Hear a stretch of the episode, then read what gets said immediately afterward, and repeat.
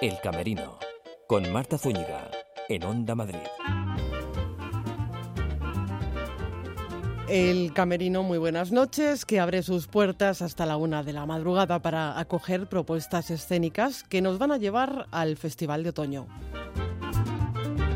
También al Teatro Infanta Isabel con la extraña pareja versión femenina. En Nave 73 destacamos Matausen, la voz de mi abuelo, y en Los Luchana Roba como puedas con Héctor Mancha. Además les vamos a hablar de Mediterráneo, que es un espectáculo basado en las letras de Serrat. Abrimos el camerino. El Camerino, con Marta Zúñiga, en Onda Madrid. 101.3 y 106 FM.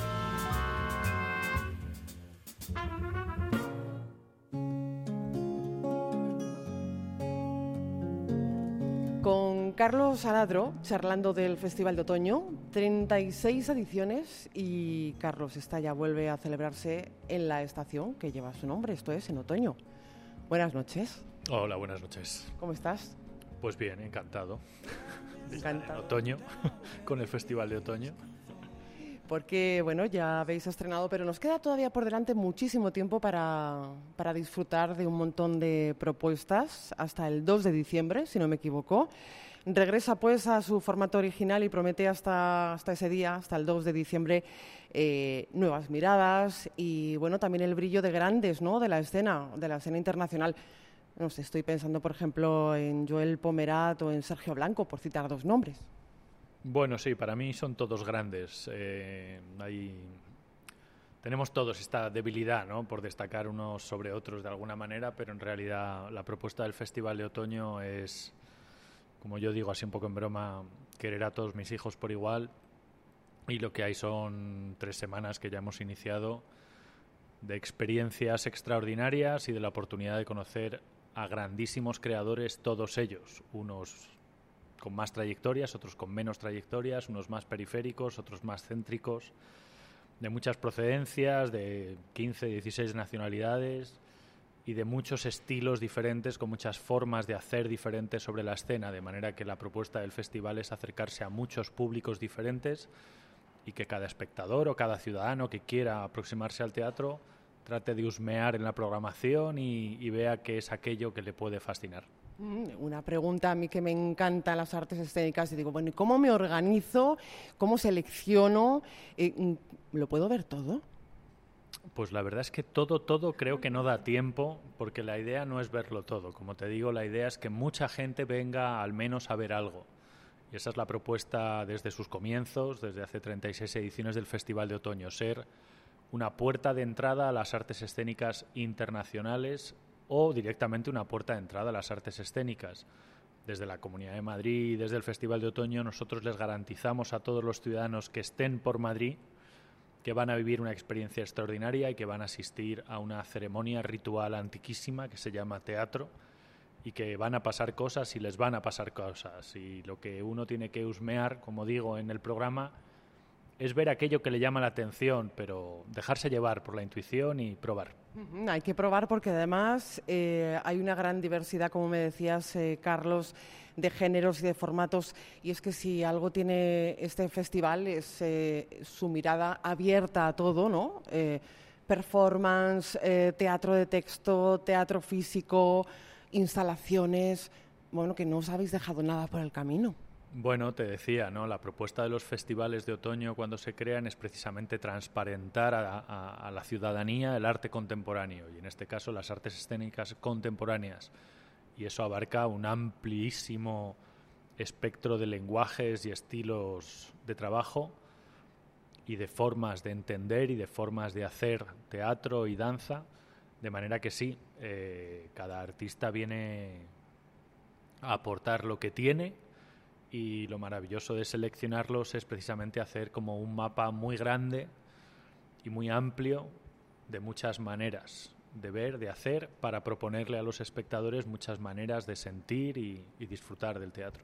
Hay que disfrutar del teatro, claro que sí, y también de las actividades paralelas que giran en torno al Festival de Otoño. También hay muchas y muy diversas. Claro, precisamente no se trata solo de que el festival sea un escaparate, una vitrina, una ventana, sino que también sea una plataforma de encuentro, de intercambio, una herramienta de crecimiento y aprendizaje, de manera que hay talleres dirigidos a, profesionales, a actores, a aficionados, encuentros con el público. Eh, vamos a tener presentaciones de libros, vamos a tener encuentros con creadores en los que los propios creadores van a hablar entre ellos y con el público. Vamos a tener también un taller de gestión internacional para gestores y creadores que se quieran aventurar en los intercambios internacionales, de manera que el festival, como una buena fiesta que es, es un lugar de encuentro y en todos los encuentros lo que uno siempre espera es aprender, es disfrutar, es conocer, de manera que todo lo que llamamos la programación expandida, aquello que son esas actividades paralelas a la exhibición, son oportunidades que estamos ofreciendo a todos los ciudadanos de que participen de manera más activa y más afinada, más profunda en, la fiesta del teatro que es el Festival de Otoño. Carlos, en cuanto a los espacios, eh, ¿algún nuevo espacio que se sume este año a los habituales? Bueno, el festival ha recorrido a lo largo de los años prácticamente todos los espacios de Madrid, con lo cual lo que hacemos cada año es intentar constelar el, Añadir casas, como se diría, ¿no? Bueno, o recuperar algunas, en fin, bueno, ubicar, ubicar a cada artista en, su espacio idóneo a ser posible. Y bueno, pues eh, los teatros del canal son el espacio central, lógicamente, también la abadía, la cuarta pared, la casa encendida. Este año Cookie Jerez va a presentar su instalación en el Reina Sofía. La Casa de América va a alojar algunas actividades paralelas. Eh, que me estoy dejando la sala Pradillo, por supuesto, que es un, habitual imprescindible. Presencia estable de Latinoamérica también como, lógicamente, referente imprescindible de nuestra cultura.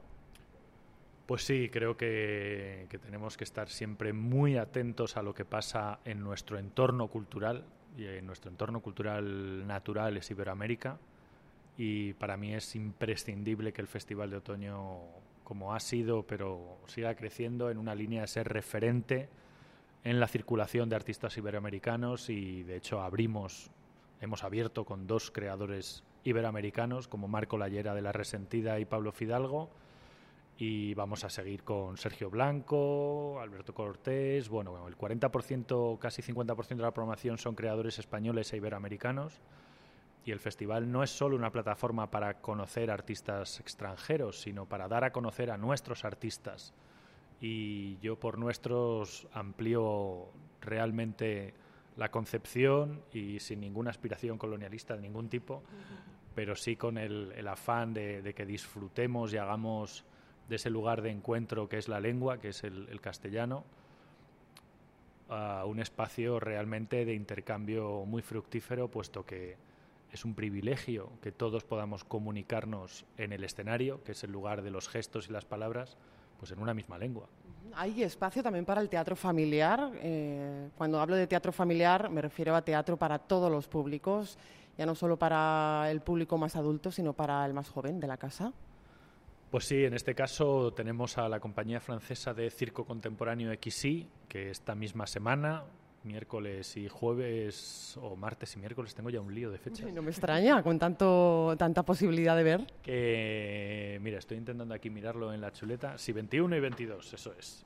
Eh, vienen con un espectáculo maravilloso que mi francés dice fatal, il n'est pas Pues a mí me ha sonado muy bien. Que es un espectáculo de acrobacia impresionante con 16 eh, artistas de circo haciendo lo imposible y luego tenemos un espectáculo que no es estrictamente para todos los públicos, pero que es una revisión contemporánea de, de Caperucita Roja de Joel Pomerat.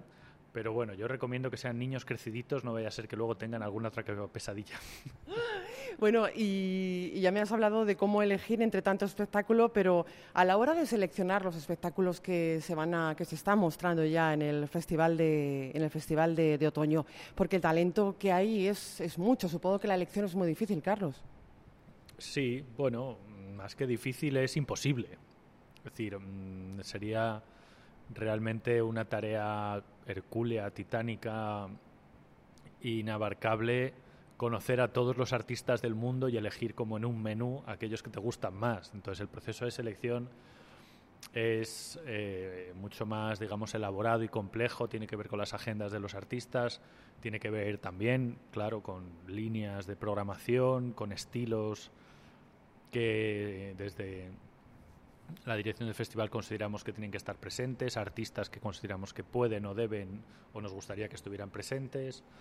Es un proceso, por un lado, providencial, hasta cierto punto caótico, y por otra parte está elaborado y estructurado, y en ese equilibrio entre lo que va sucediendo y lo que uno va soñando, se va constelando una serie de encuentros en los viajes de prospección y en, y en el diálogo con los creadores y con sus proyectos, que al final decanta una determinada selección. Yo encuentro muy difícil explicar el procedimiento porque yo mismo... Sobre todo porque tienes que empezar a trabajar a partir del 3 de diciembre, ¿no? A, a, construir el próximo Festival de Otoño. No, bueno, es que el próximo Festival de Otoño está prácticamente ya construido porque realmente hay que trabajar con dos años de antelación para que ese proceso de, decanta, de decantación que acabe generando este corpus que se disfruta en un periodo de tiempo concreto, haga, haga un cierto sentido y, luego sea igual técnica y logísticamente posible, porque luego muchas decisiones en realidad también son técnicas y logísticas, ¿no?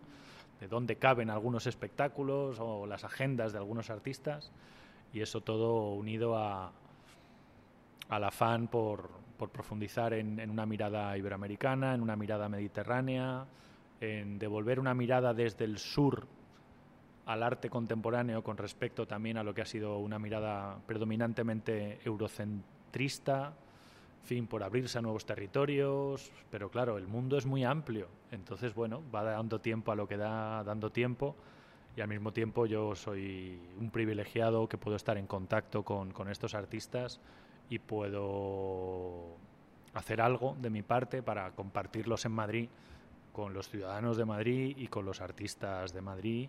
Y cuando digo Madrid, los que están y los que vienen y los que pasan, porque Madrid es un, una ciudad abierta a todo el mundo. Y para privilegiados también los elegidos para las residencias artísticas, ¿no? Que las hay.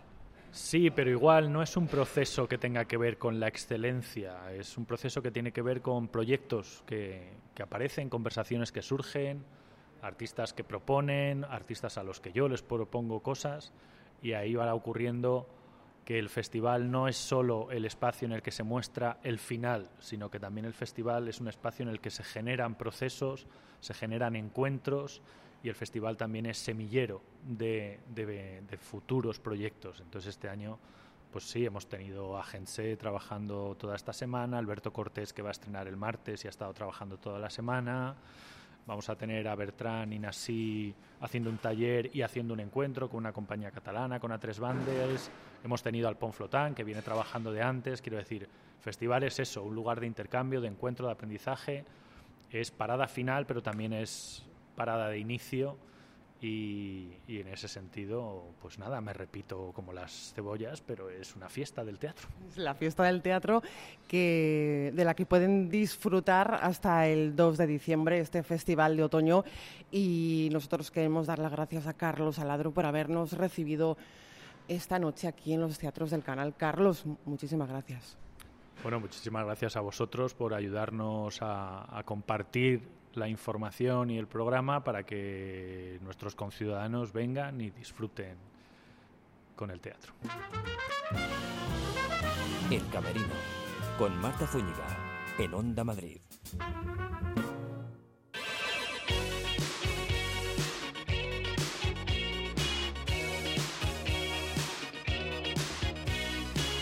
En el Infanta Isabel, la extraña pareja, adaptación en clave femenina de la obra original de Neil Simon, ganadora de cuatro premios Tony.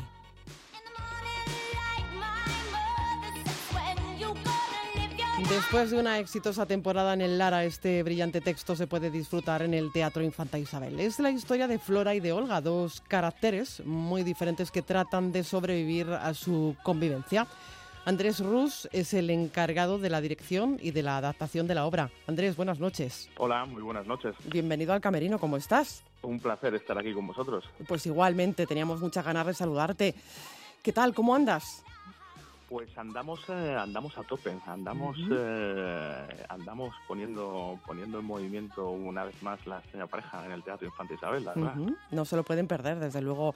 Un camerino, el de Onda Madrid, que se traslada, como dices, hasta el Teatro Infanta Isabel para hablar de la extraña pareja. Es el clásico del siglo XX en versión femenina. En este caso viene a demostrar, Andrés, cómo la rutina va deteriorando un poquito, un poquito mucho, las relaciones humanas, en este caso las de dos amigas, Flora y Olga, ¿verdad? Sí, sí, bueno, esa es la historia original de la extraña pareja también en versión masculina y, y eh, es, es, es, lo que cuenta básicamente Neil Simon en, en, en, la obra, ah, también en la versión femenina que tenemos nosotros, porque por un lado está Flora Ugarte, que acaba de romper con, con su pareja, ¿no? Eh, se sume en la depresión. Y bueno, una amiga, Olga, se ofrece a que se quede en su casa con ella. Y de ahí surge el problema, ¿no? Porque son como la noche y el día, la verdad. Sí, básicamente ese es el conflicto, un conflicto de convivencia conyugal entre, entre dos personajes muy divertidos. El de, como dices, el de, el de Flora, que acaba de romper con su marido y que, y que bueno, está está abatida, no tiene dónde ir y, está pues está dándole vueltas a la idea del suicidio, entonces sus amigas, que son pues una banda muy particular y muy muy estrafalaria y divertida también, eh, se hacen cargo de la situación y una de ellas, Olga, efectivamente, que es el personaje que hacía Walter Matthau en la película que, que todo el mundo recuerda, pues es quien se queda, quien se ofrece digamos, ofrece su casa para que se quede. Pero claro, el problema es ese, sí, evidentemente, que Olga pues es una persona muy muy romántica, muy, muy extrovertida, pero es un completo desastre, mientras que Flora pues es, es todo lo contrario, es una persona eh, hogareña y, y mm, bueno, una completa maniática del orden hasta extremos obsesivo-compulsivos. Entonces, de ahí es donde empiezan a saltar chispas y donde, donde se lía todo el jaleo, por así decirlo.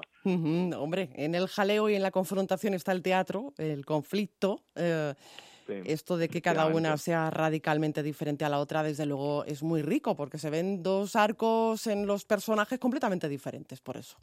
Sí, sí, sí, sí, efectivamente. De hecho, los dos, los dos tienen un recorrido muy, muy bonito porque, bueno, la obra, a pesar de, ser una sucesión muy bien construida de, situaciones, eh, pues, eh, hilarantes y brillantes, eh, no deja, no pierde de vista, digamos, lo que es ese arco de los personajes y es también una historia de amistad, sobre todo y de cómo eh, se produce progresivamente a través de, las situaciones en las que vemos a, las dos protagonistas un cambio en cada una de ellas derivado de, ese antagonismo o de, la, o de, la diferencia, por así decirlo. Eh, todo en clave de humor, eh, una comedia ácida sobre la amistad, pero también, Andrés, se explora, por decirlo de alguna manera, el papel de la mujer en la sociedad, ¿no? Sí, bueno, la versión, eh, nosotros hemos cogido, optamos por, eh, nos gustaba muchísimo el texto original, nos gustaba muchísimo la película y nos encantó cuando vimos en Nueva York, el, el, cuando encontramos en Nueva York el texto en la versión femenina que hizo el propio Neil Simon en, me parece que fue el año 86 y que lo que venía a ser es pues es una revisión de su propio texto desde esta óptica que por así decirlo eh, pretendía eh, eh, pues poner en evidencia que, no se trataba tanto de una cuestión de, género, sino que podía funcionar exactamente igual con, con otras protagonistas. Y sí, efectivamente, el, texto está pues está salpicado, yo diría, de, de pequeños comentarios, porque tampoco, tampoco se puede decir que sea una obra feminista en, la, en el sentido estricto de la palabra, sino que, sino que digamos que sutilmente pues pues hace muchas apreciaciones que, que inciden en, en, la temática y que, y que ponen, digamos, el clásico original en un terreno de muchísima actualidad, muy contemporáneo. Es lo que te me has contestado, una pregunta que te iba a hacer, eh, que junto con Elda García Posada, bueno, pues habéis encargado de la traducción y la adaptación de la obra y que, bueno, habéis respetado el original, pero aunque habréis, habéis introducido algunos cambios. Sí, nosotros lo que hemos hecho básicamente ha sido adaptar la versión femenina, como te digo, de Simon al Madrid actual de hoy en día es decir, eh, hay pequeños, eh, hay, una pequeña labor de dramaturgia, pero está todo en el texto de eh, todo en el texto de Simon y en su versión femenina. Y lo que hemos, bueno, pues lo que hemos pretendido es ser, sobre todo, es, la manera en la que nos gusta trabajar y, es básicamente ser fieles a la esencia del original sin, sin pervertir, digamos, ni el mensaje, ni el tipo de comedia, ni digamos el, la estructura tampoco de la la, estructura que en este caso, siendo comedia, sabes que es, eh, pues, es una partitura muy, muy exigente. La comedia es mm. un género muy, muy difícil, muy, muy preciso. Y lo que hemos intentado al máximo con la traducción y adaptación es ser fieles y respetar, digamos, ese esqueleto maravilloso que tiene el original. Un esqueleto tan maravilloso que además le hace tener un ritmo muy ágil y eso se plasma en, en esta obra en el Teatro Infanta Isabel, La extraña pareja, que no deben perderse este montaje. Y nosotros pues damos las gracias a Andrés Rus por atender la llamada del camerino de Onda Madrid. A vosotros, un placer.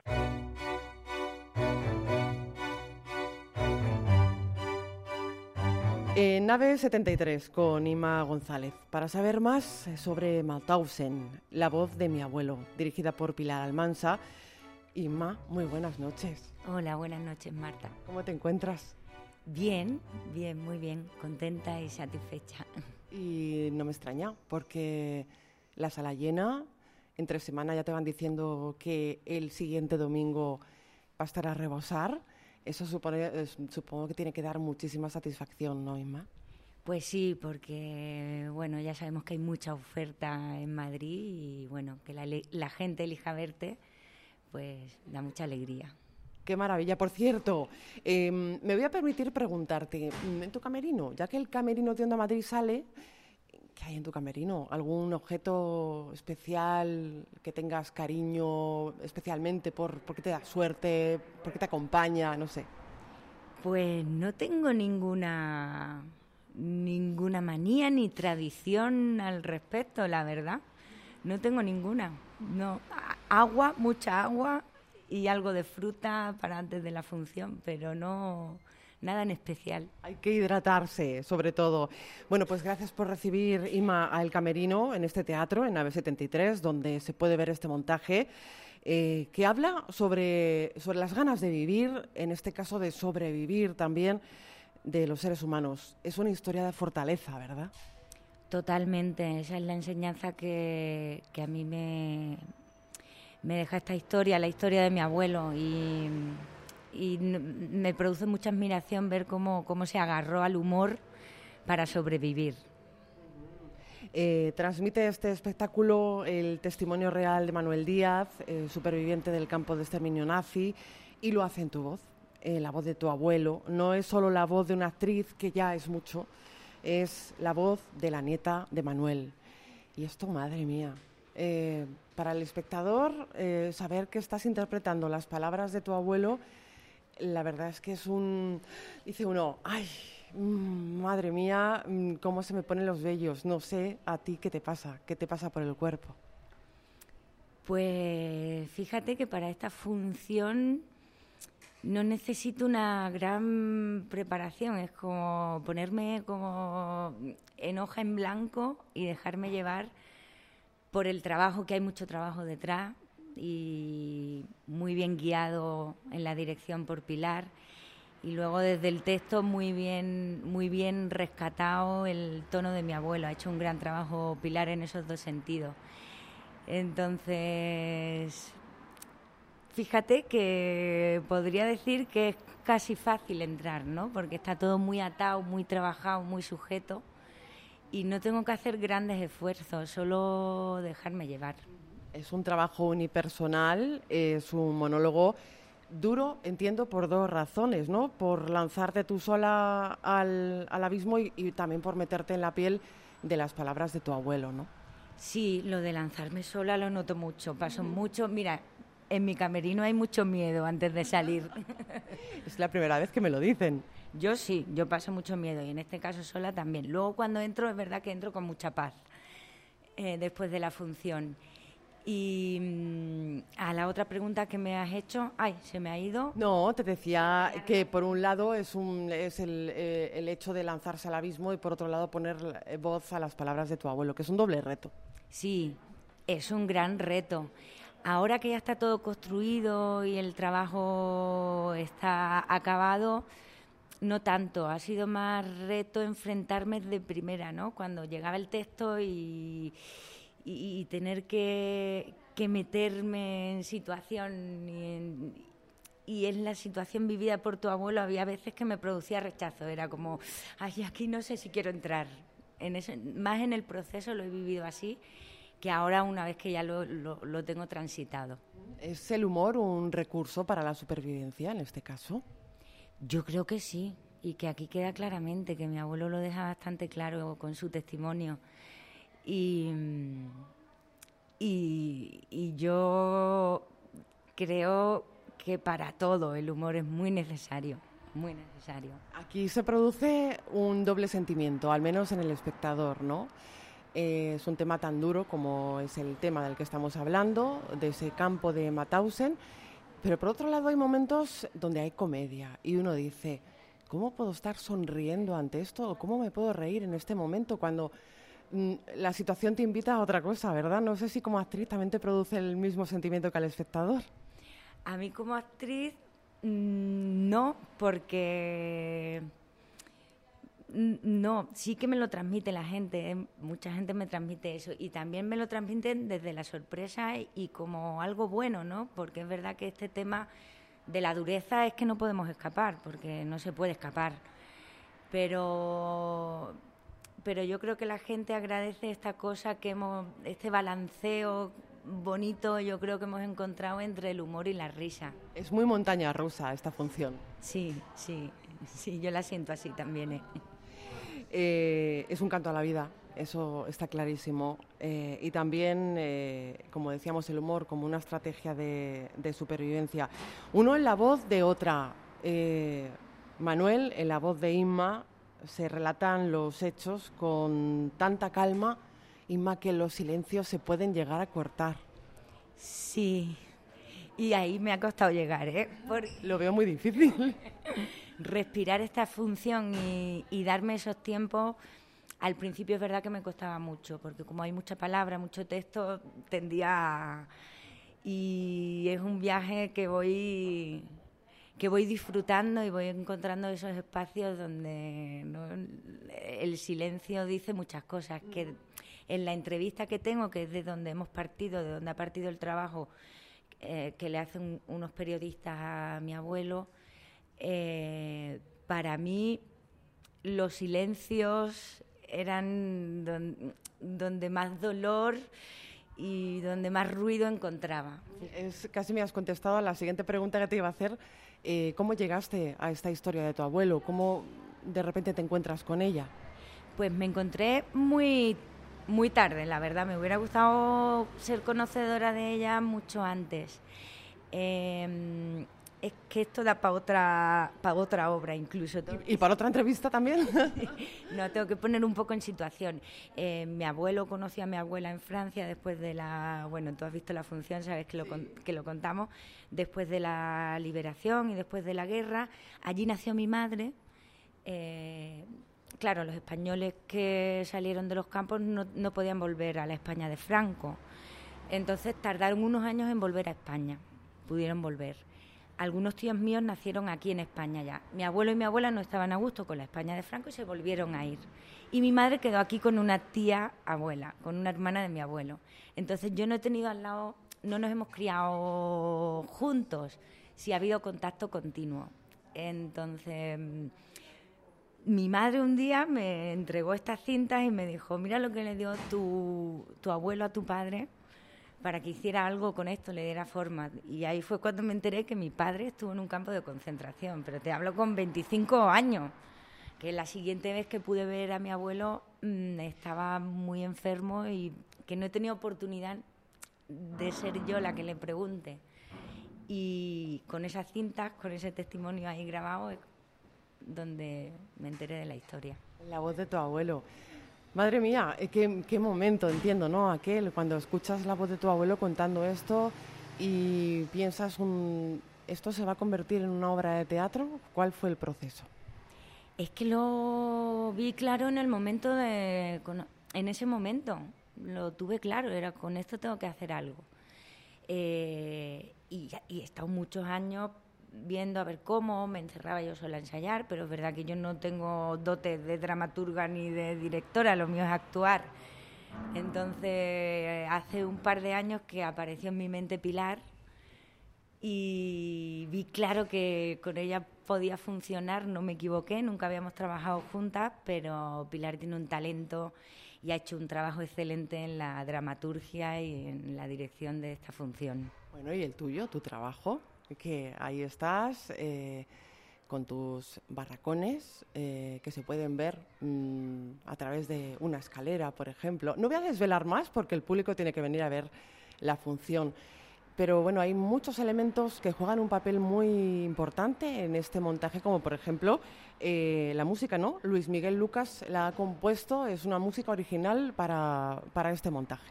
Sí, bueno, Luis Miguel es amigo, él es actor y músico. Yo creo que eso le hace tener una sensibilidad especial para, para pensar ¿no? y para construir algo que sirva para la escena, para acompañar. Y es verdad que contamos con él, él llegó con el trabajo muy avanzado y todo muy cerrado. Pilar y yo era como que no sabíamos muy bien, no teníamos idea de cómo podía sonar este espectáculo, cuál iba, cuál iba a ser el, el sonido. Y Luis me ha hecho un trabajo excelente, es una música que emociona por sí sola. A mí me ayuda un montón, estando sola en escena, es una gran compañera la música. Y la luz, la iluminación, la escenografía. Sí, también, la luz. Eh, con Jesús Antón al mando, con, con un equipo también, o sea, apoyado en Coba Mejía y en Sergio Guibernau. Y luego la escenografía en realidad la elección, o sea, la puesta en escena es de Pilar y mía, porque el trabajo empezó desde la investigación de la dramaturgia del espacio, porque era donde veíamos la dificultad, como una persona sola podía dar todo eso. Entonces empezamos desde ahí, desde la investigación con los objetos, y ahí se fue construyendo una narrativa a la que se le fue metiendo contenido, ha sido muy interesante el, proceso. Y luego, pues He tenido la suerte de contar con Rubén Díaz de Greñu para la ambientación, para darle el matiz y el color a los elementos, que es muy importante, y con María Calderón, que es una grande de la ambientación del vestuario. Trajín Teatro está detrás de esta producción y hablar de Trajín Teatro es hablar de ti porque es una apuesta tuya.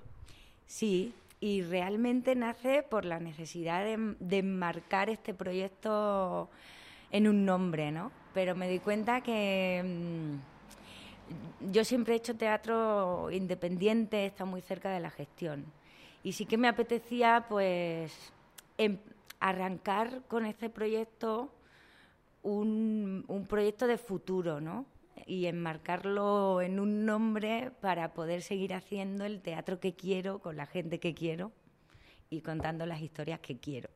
Pues qué suerte, qué afortunado los espectadores eh, con esta historia que desde luego eh, pone la piel de gallina, como se suele decir, si me permites la expresión, y desde luego te abre los poros de la sensibilidad a flor de piel.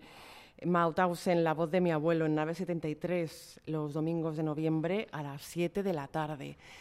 Que no falten a la cita, verán a una Inma González magnífica. Inma, muchísimas gracias. Muchísimas gracias a ti por este ratito. El Camerino, en Onda Madrid.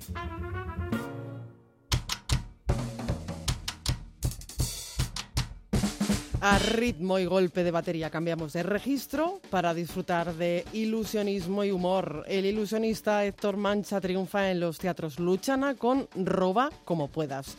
No está solo en escena y queremos saber mucho más, por eso le hemos dejado entrar ya en nuestro camerino. Y aquí en el camerino de Onda Madrid con Héctor Mancha. Muy buenas noches. Hola, ¿qué tal? Buenas noches, Marta. ¿Cómo estás? Bienvenido al camerino. Pues muy bien, muy bonito el camerino. Está lleno de pósters, qué bonito, luces, sí, ¿no? de colores. ¿En el tuyo qué hay? En mi camerino pues hay un gorila. ¿Cómo? Sí, hay un gorila, tengo un gorila ahí que vive y come.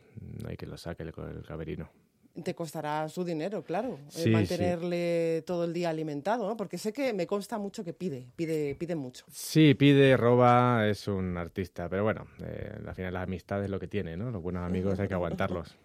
roba como puedas. En los teatros Luchana demuestras que... Mm, bueno, la pregunta es, eh, ¿es fácil robar sin que nadie se dé cuenta de ello?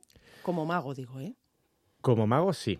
Como mago es muy sencillo, porque cuando se saca alguien al escenario eh, entra un poco en, no en pánico, pero eh, entra un poco en confusión y en esos momentos se le puede robar lo que sea. Y además el cerebro no está preparado para prestar atención a dos estímulos a la vez.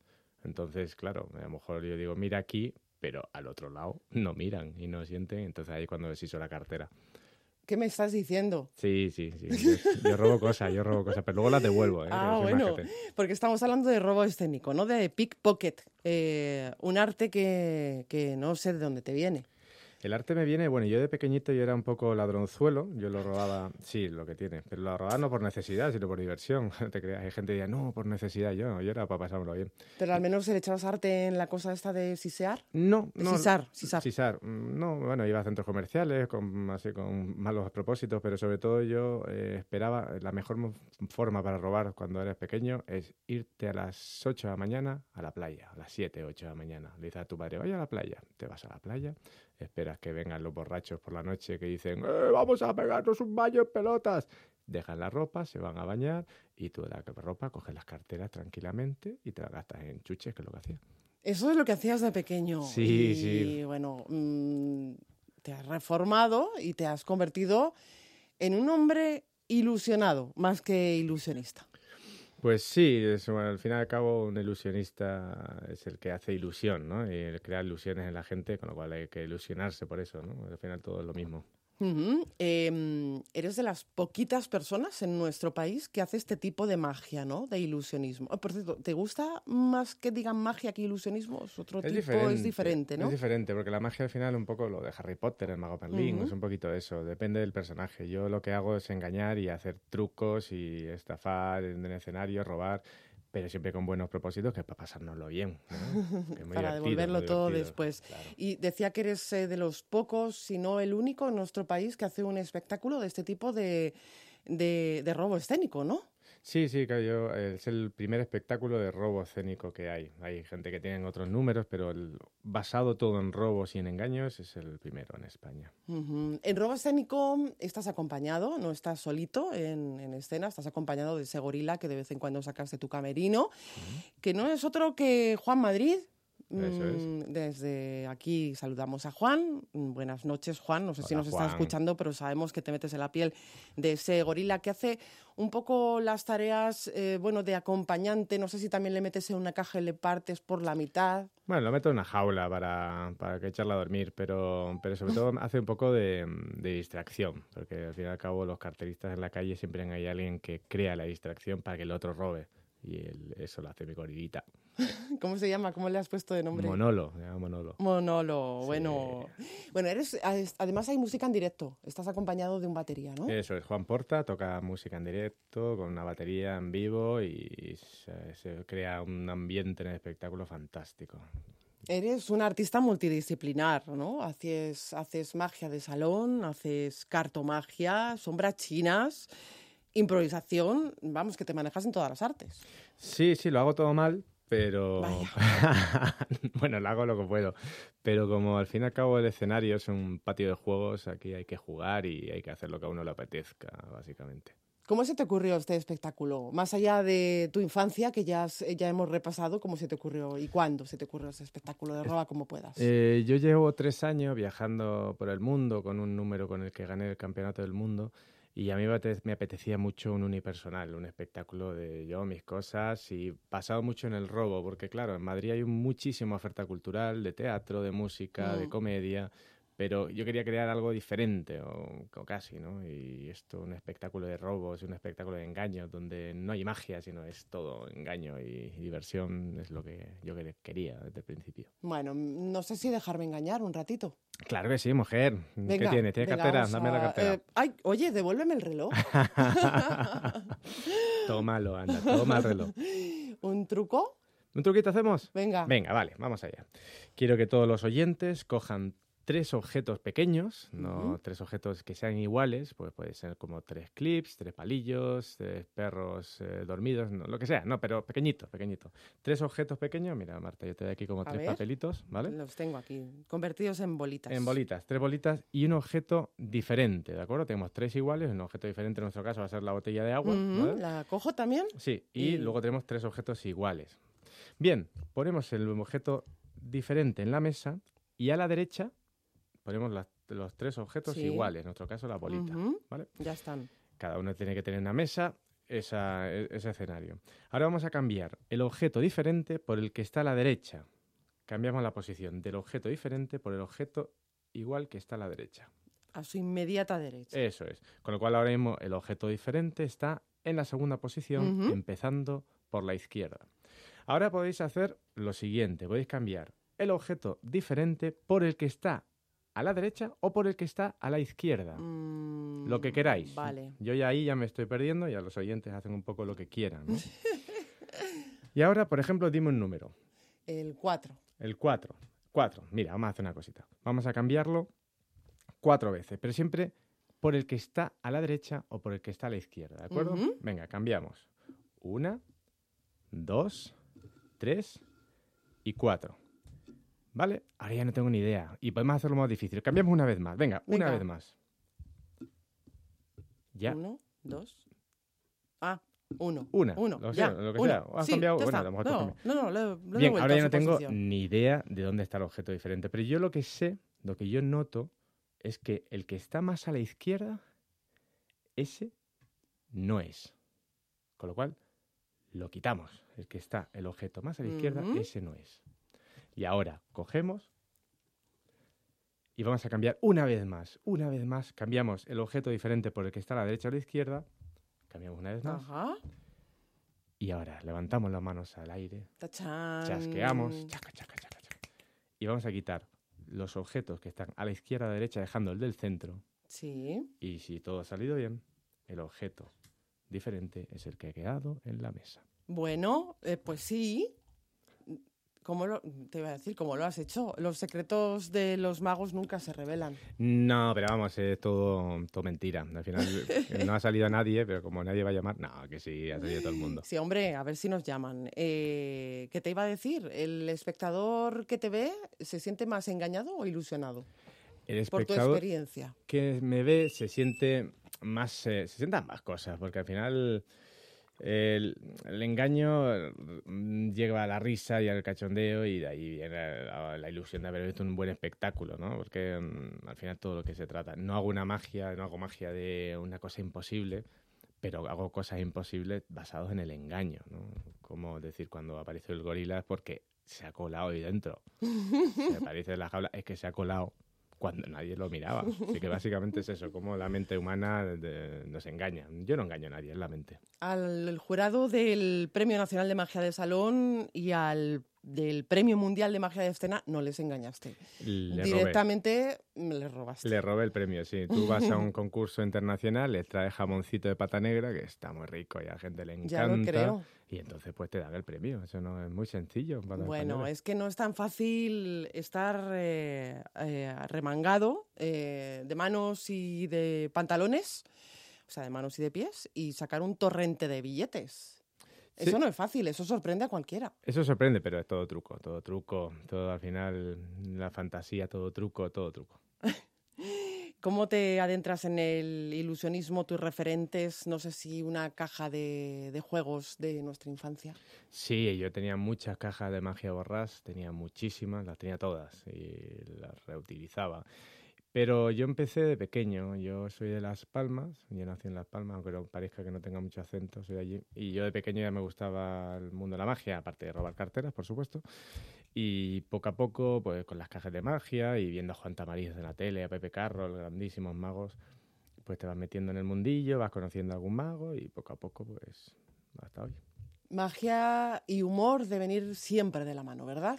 No hace falta que vengan siempre de la mano, pero eh, siempre suele ser, o sea, siempre suelen acompañarse, ¿no? Es decir, tú puedes hacer un efecto muy, muy, es más, cuando un efecto va a, a, suceder, ¿no? La gente espera que la carta que, que, está boca abajo sea la carta elegida, ahí no puedes contar ningún chiste, porque se va al carajo, tienes que mantener la, la, situación, recordar lo que ha pasado y enseñar la carta, ¿no? Eso es un poco las bases. Si tú ahí metes un chiste, imagínate que dice, ¿y tu carta? ¿Era tú qué carta pensaste? El tres de corazones, también pensaste en tu suegra también. Ah, la gente dice, ah, qué risa. Bueno, es el tres de corazones. Ah, sí, pero pensaba en su suegra. No sé si... Razón, razón tienes. pero ahí la comedia tiene que estar siempre ahí. Las dos se basan en lo mismo, en la sorpresa. La comedia se basa en la sorpresa verbal y la magia en la material. Todo al final es lo mismo. Oye, Héctor, ¿y hay algún, algún sector dentro de esta disciplina con el que te sientas más cómodo? No sé si la magia de cerca, eh, las sombras chinas. Pues eh, yo cómodo me siento en todo, porque, mm, porque lo que suelo hacer y a mí me encanta. Las sombras chinas tienen mucha magia, por ejemplo, porque se apaga la luz, se enciende un foco y empieza a recrear una fantasía y un, un espejismo, ¿no? Pero, pero vamos, en cualquier cosa, a mí me gusta mucho robar me gusta mucho robar y sé que ahí es una cosa que me encanta. O sea, que si tengo que elegir algo, en robar, que es muy divertido. Robar ilusiones, que es en definitiva lo que haces en los teatros, Luchana. En Roba como puedas. Eh, teatros Luchana, que no se les olvide, anoten, anoten porque aún queda tiempo para ver a Héctor Mancha y a Juan Madrid en la piel de ese gorililla mm, monolo y también de música en directo. Héctor, que ha sido un placer tenerte aquí en el camerino de Onda Madrid. Pues nada, muchísimas gracias por vuestra hospitalidad y un saludito a todos los oyentes. Y gracias por devolverme el reloj. Eh, no te lo he devuelto, para mí.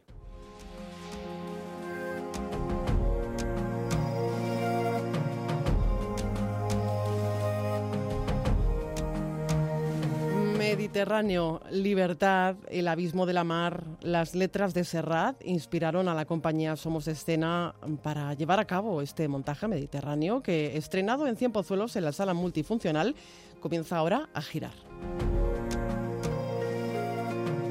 Javier San José dirige este montaje protagonizado por un gran elenco de actores como Francisco Cabrera. Y saludamos ya aquí en el camerino de Onda Madrid a Javier San José. Muy buenas noches. Buenas noches. Y a Fernando Cabrera. Muy buenas noches. Buenas noches. Bienvenidos a El Camerino. ¿Qué tal estáis? Pues muy bien. Un placer eh, estar aquí y, poder contar cosas de nuestro proyecto, así que encantados. Vuestro proyecto Mediterráneo, ¿qué os dice la letra de Mediterráneo de Serrat? bueno, pues hemos intentado que nos diga muchas cosas, ¿no? Porque está todo basado en, esas 10 canciones emblemáticas de, ese disco que, hizo Serrat, que, es una que es una maravilla. entonces, a partir de ahí, hemos construido todo lo que es el espectáculo. Así que Mediterráneo nos dice, nos evoca muchas cosas, pero sobre todo libertad, nos evoca también prisión, la parte que tiene el Mediterráneo brava, en fin, es, todo un, toda una experiencia. A partir de ahí habéis creado... Sí, perdóname, Fernando, que te he cortado. No, es, es muy bien, que nos evoca eso, sobre todo libertad. Eh, fuente de inspiración de este montaje que, bueno, habéis convertido, podríamos decir, en una mirada alternativa al, álbum, ¿no?, del artista. Sí, sí. La idea partió, en principio, porque teníamos ganas de hacer algo sacando mucha utilidad a la sala multifuncional que hay en Cien Pozuelos.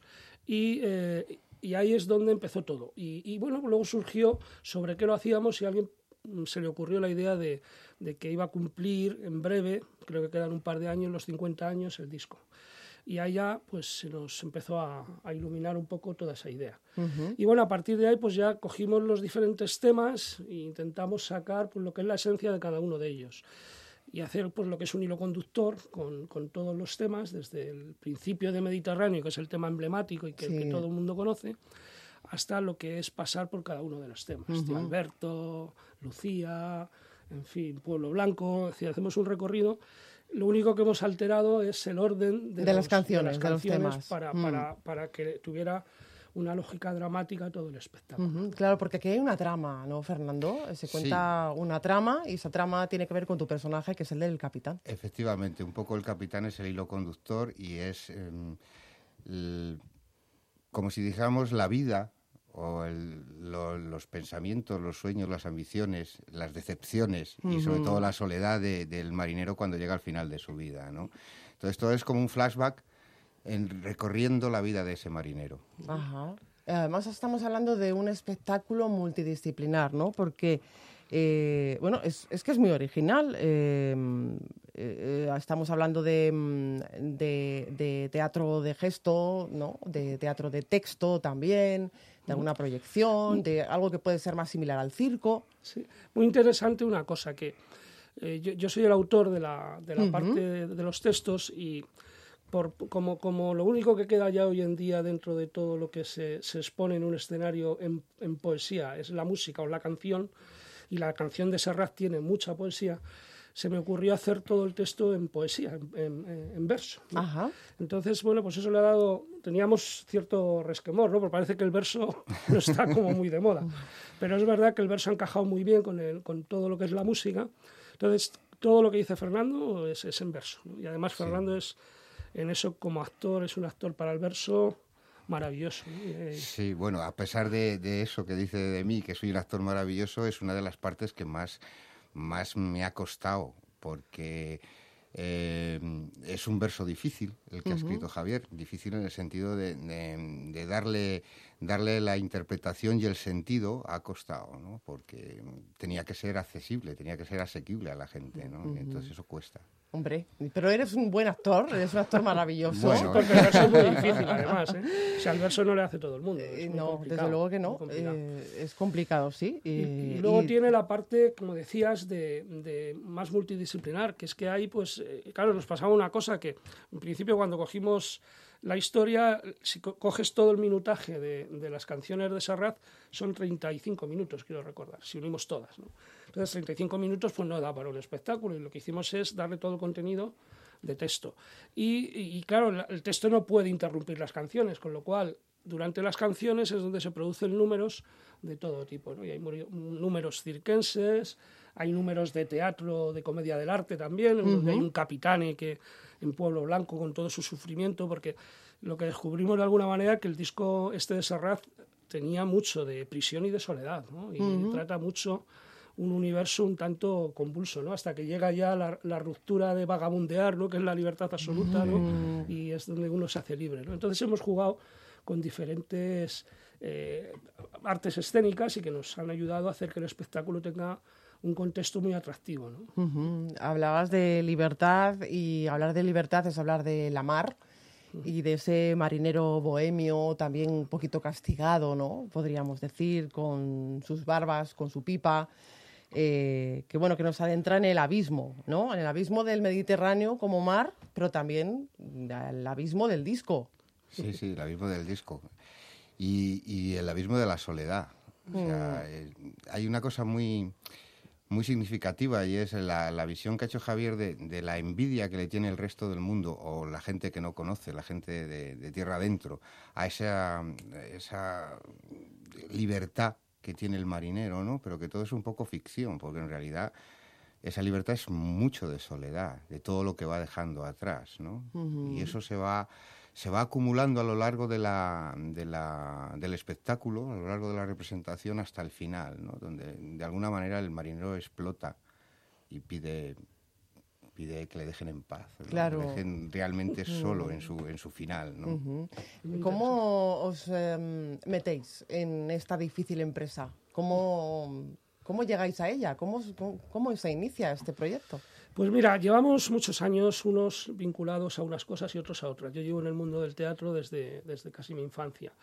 Entonces estaba muy ligado al teatro como actor, luego ya empecé mi, mi fase de director, luego también de autor y ahí hemos trabajado mucho y tenemos algunos grupos de teatro con los que hacemos cosas. Eh, Germán, por su lado, también había trabajado con nosotros en muchas cuestiones por la parte técnica. En fin, que éramos un grupo que se nos habían encargado cosas, nos juntábamos, hacíamos esos encargos y llegó un momento en que dijimos, hombre, pues ¿por qué no constituir algo que nos ayude a, sacar proyectos? y esto ha sido reciente, de por sí el proyecto de Mediterráneo es el primer proyecto, digamos, de, Somos Escena, que es la empresa. Perdón. Sí, va a decir que precisamente que Somos Escena está detrás de este, de este montaje. Empresa creada para el montaje, ¿no? Para llevar a cabo este montaje que se eh, puso en escena gracias a, un proyecto de crowdfunding, ¿no? Efectivamente, sí. sí. Ha sido otra pelea también importante porque tampoco lo habíamos, lo habíamos experimentado, ¿no? Entonces, el tema del crowdfunding pues, nos ha ayudado a sacar el proyecto, ¿no? Es decir, que haya participado mucha gente. Estamos muy contentos, en el logro también hemos superado con creces lo que nos habíamos puesto de objetivo. Qué bien. Y ha habido mucho apoyo en todo esto. Estaba pensando, eh, Fernando, que mm, este capitán, este marinero es un poco Quijote.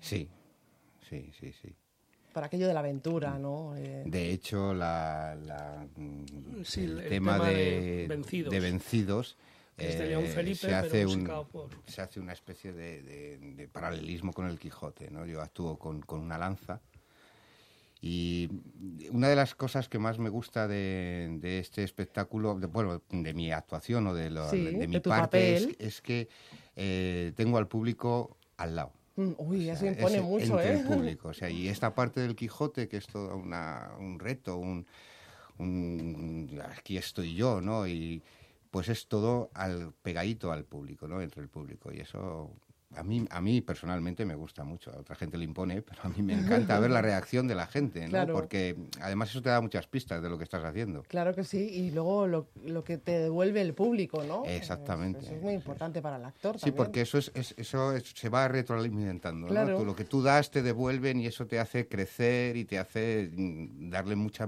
mucho mejor la forma al personaje, ¿no? Y a lo que estás haciendo. Bueno, pues eh, Mediterráneo que se estrenó en la sala multifuncional de Cien Pozuelos, ahora llega la gira, ahora hay que buscar em, espacios, ¿no? Y, que todo ese material que tenéis, tanto técnico como humano, se adapte, se vaya adaptando a los diferentes espacios. Sí, estamos trabajando ya en la adaptación al teatro al italiano, es decir, al escenario, para, para poder abarcar otras salas, porque salas multifuncionales como esta hay pocas. Y estamos pues haciendo una adaptación y empezando a trabajar ya el, contacto con salas. ¿no? es la parte más difícil y en la que también hemos de reconocer que tenemos menos experiencia, menos contactos. Y mira, pues si esto nos sirve también para que cualquier sala que vea con ganas de llevar el espectáculo para adelante, pues, pues ahí estamos, porque le podemos adaptar fácilmente a, y además sin perder en gran parte algo de esa parte inmersiva que tiene, ¿no? porque queremos jugar con los pasillos, con, con algunos espacios que todas las salas siempre brindan algún tipo de espacio. Nos gusta mucho romper la cuarta pared, que es a lo que se refiere Fernando. Nos parece maravilloso porque integra más al público y es más, más vivo. ¿Es un espectáculo para toda la familia? Sí. Sí, sí, sí, sí. A mí a veces me lo preguntaban, oye, ¿pueden ir los niños? Sí, perfectamente pueden ir los niños, porque no es, es un espectáculo que que te, la parte inmersiva te hace partícipe del espectáculo, ¿no? Claro, y, todo no muy es sensorial, además. Sí, sí, todo entra por, por, por todo, por, por, los oídos, por los poros ojos, de la piel. Mediterráneo, los, sí. Niños, dime, dime. Los niños, además, que han estado, que en estos, en estos tres días de estreno, han salido impresionados, porque es verdad que siempre eh, tienen la duda ¿no? de, qué va a pasar. Y la verdad que han salido ellos mismos impactados, han prestado una atención absoluta, no, no se oye una mosca. y, bueno, pues se demuestra que efectivamente es para toda la familia. Luego ha pasado igual desde los más niños hasta los más mayores. ¿no? Es verdad que el espectáculo, por sus circunstancias, pues atrae mucho a la gente que conoce bien ese disco. Claro pero había quien nos decía de gente más joven, pues oye, he, he conocido más a fondo a Serrat ¿no? con, esto, con, esta, con esta historia. Mediterráneo, que mm, ojalá tengáis muchísimos éxitos y que ojalá también esto sirva para que digan, en este espacio queremos ver este espectáculo mediterráneo. Pues daros las gracias, eh, Javier, por haber venido hasta aquí, hasta el camerino de Onda Madrid y a Fernando, Fernando Cabrera. Muchísimas gracias. Gracias a ti. Gracias a Javier San José, muchas gracias. Gracias, gracias. Un placer. Y les dejamos ahora con la música, la obertura del jovencito Frankenstein, que se ha estrenado esta pasada semana aquí en Madrid. Con ella nos despedimos. Raúl Moles ha estado en la realización. Y Marta Zúñiga les abrió las puertas del camerino. Disfruten de la semana, venga que ya es lunes. Adiós.